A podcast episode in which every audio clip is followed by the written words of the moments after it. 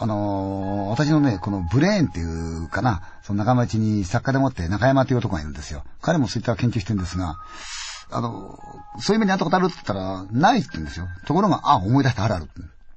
で、彼は、その学生時代大阪の大学だったんですけど、家がちょいと離れてるもんですから、当時まあ学生ばかりが、その、下宿するアパートに入ったんですね。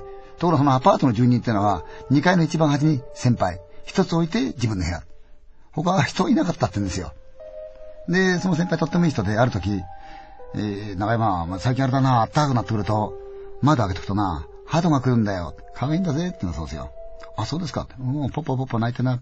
最近はあれだぜ、俺の部屋の畳降りてくるんだよ。へえ、目開いちゃうとな、鳩逃げちゃうからさ、俺目開かないんだけど、どんどん近づいてきて、全部慣れてきたよ。可愛いもんだよ。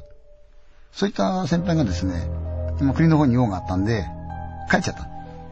で、やつ一人だけこの、残っちゃったんですね。アパートに。暑いもんですから当時ね、気の利いたもんもないんで、窓を開けてから寝てた。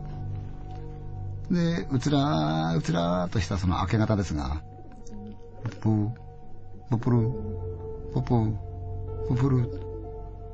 あー、鳩だなと思って、あ、そうか、先輩に手た鳩なんだな。先輩が帰っちゃったんで、俺のとこ来たんだな。ふく、ふくる、ふく、ふくる、トン。おー、部屋入ってくんじゃねえか、可愛いもんだな。それがだんだんだんだん自分に近づいてくる。くく、くくる、くく、あ、近づいてくるわ。と目開けちゃうと逃げちゃうからな。目つってあげてよと思って、へーって。くく、くくる、くく、くくるってし。これ違うぞ、これ。鳩の声じゃねえじゃねえか。よく聞いてると、低い男の声で、うんうん笑ってる。だんだんだんだん近づいてくる。えーへえ。その時、彼の頭の中にあったのは、畳から鳩のくちばしぐらいのところで人間が声が出せるって言ったら、それ、生首しかねえんじゃねえかと。それが、ええー、えー、って、うわ頭で。これ絶対目開けちゃいけないよと。これ危ねえよ。じっと見て。体が硬くなっちゃう。どうしようもない。うー、うー、うー、うーって言って、だんだんだんだん自分の右のそばに人が、あーって言ったね、う絶対目開けたもんかと思ったら、ううううううって消えた。うん、当てれたら目開けよう。あいつが部屋出るまで絶対もうこのままにしてよ。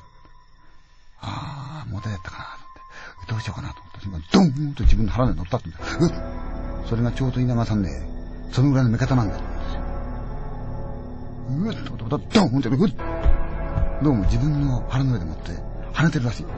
ドンって、うんだんだん上で嫌だな。ドンと、胸ときてドンと。首筋に来てドンと苦しいから、はっ目の前に顔があって、あーやられてるんですよね。そのうち、先輩に会って、先輩、ハトどうしました？って言ったら、ああ、相変わらず部屋に来てるよって言ったんですよね。